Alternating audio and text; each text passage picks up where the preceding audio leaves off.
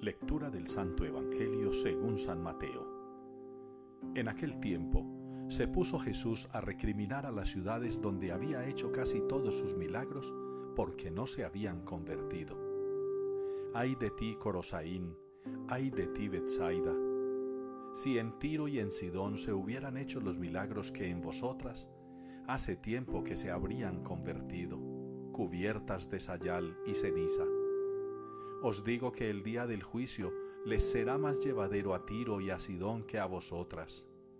Y tú, Cafarnaún, ¿piensas escalar el cielo? Bajarás al abismo, porque si en Sodoma se hubieran hecho los milagros que en ti, habría durado hasta hoy.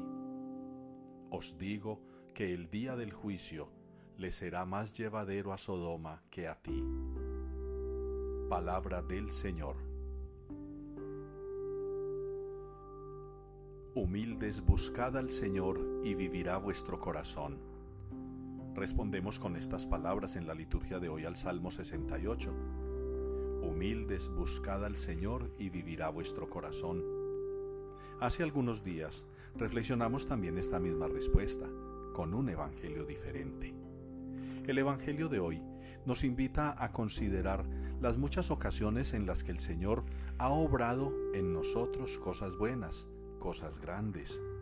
Por ejemplo, ¿cuántas veces el Señor nos ha perdonado nuestros pecados?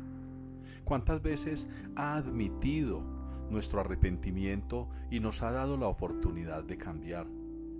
¿Cuántas veces el Señor nos ha mostrado su cariño y su amor a través de personas o acontecimientos especiales?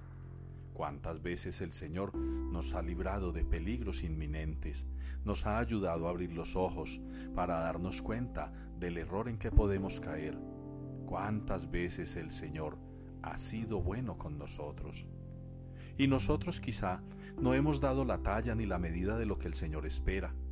Él no espera de nosotros grandes sacrificios, ni promesas, ni cosas extrañas, ni ofrecimientos raros.